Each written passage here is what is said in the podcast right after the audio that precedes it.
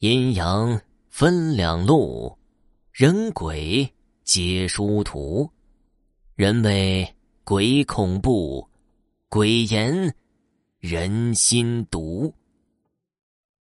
欢迎您收听由肖旭为您播讲的中国民间故事。自古以来啊，家宅平安是人们长久的愿望，但是家中总是常有不顺，意外频发，但是又无从查起，怀疑是邪气入门。这个时候啊，古人们为了辟邪，就想出了很多种的方法。接下来，我就为大家盘点一下那些镇宅避灾必不可缺的物件这第一个。就是铜镜，镜子嘛，因为它有反射的效果，让民间很多人用来当做是风水物品中的辟邪物。使用的方法是挂在门楣或者是窗户框上，应对门前煞气和邪气。但是正因为此啊，睡觉的时候特别忌讳这个镜子是对着自己的。这第二。大蒜，大蒜这东西啊，烈性，气味香烈，百虫不招。在农村呢，往往每家每户都会挂上一串大蒜，有避鬼的妙用。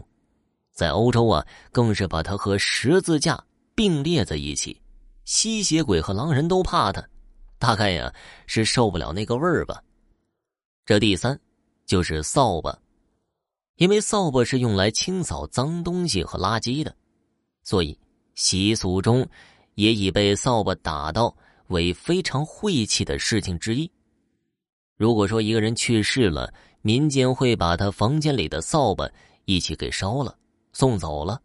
扫把用来辟邪的技巧，一般是靠在床头，守护火焰低的人安睡，或者是对着可疑的邪门物件进行抽打。这竹制的扫把是最好的，塑料的。是最差的，拖把那就不行了。这第四就是狗牙，狗嘛，常常夜间狂吠，外面又没有人，必定是看到了人们看不见的东西。狗啊，却可以保身而退，关键在于狗牙有摄邪之威气。其实狼牙效果最好，天然就带有凶煞之气。但是啊，现在狼已经不多见了，更不要提狼牙了。这第五就是桃木剑。桃木剑是古代道士的必备用品。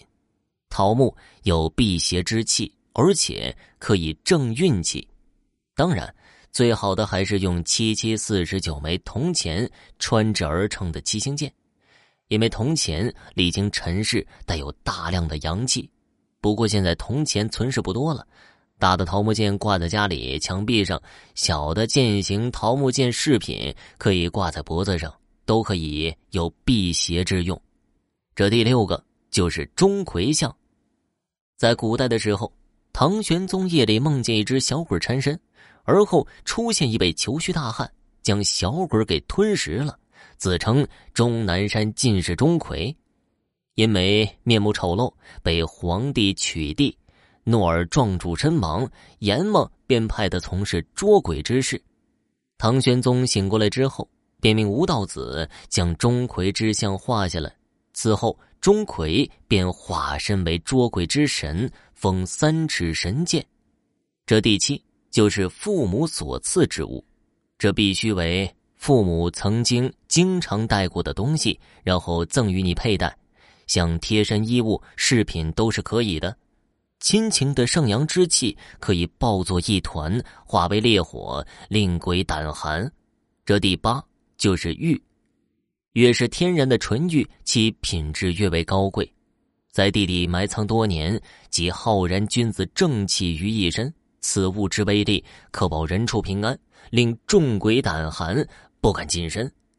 这第九，玳瑁。玳瑁是辟邪之不可多得的极品呐，乃龟科动物玳瑁指精血凝固而成，和玉有不相上下之地位，是古代富贵人家必佩戴的东西。这第十嘛，就是浩然正气。孟子说过：“吾善养浩然正气，自古邪不压正，正气乃烈性，必鬼。尤其是刚正之人，血气更为阳刚，为鬼之所惧。所以古人说呀，不做亏心事，不怕半夜鬼敲门。平时多行善事，便积累一身的正气。相反，若是做伤天害理、苟且之事，内心发虚，阳气自损。还有啊。”身体越是健康，心情越好，人越精神，阳气它就越旺。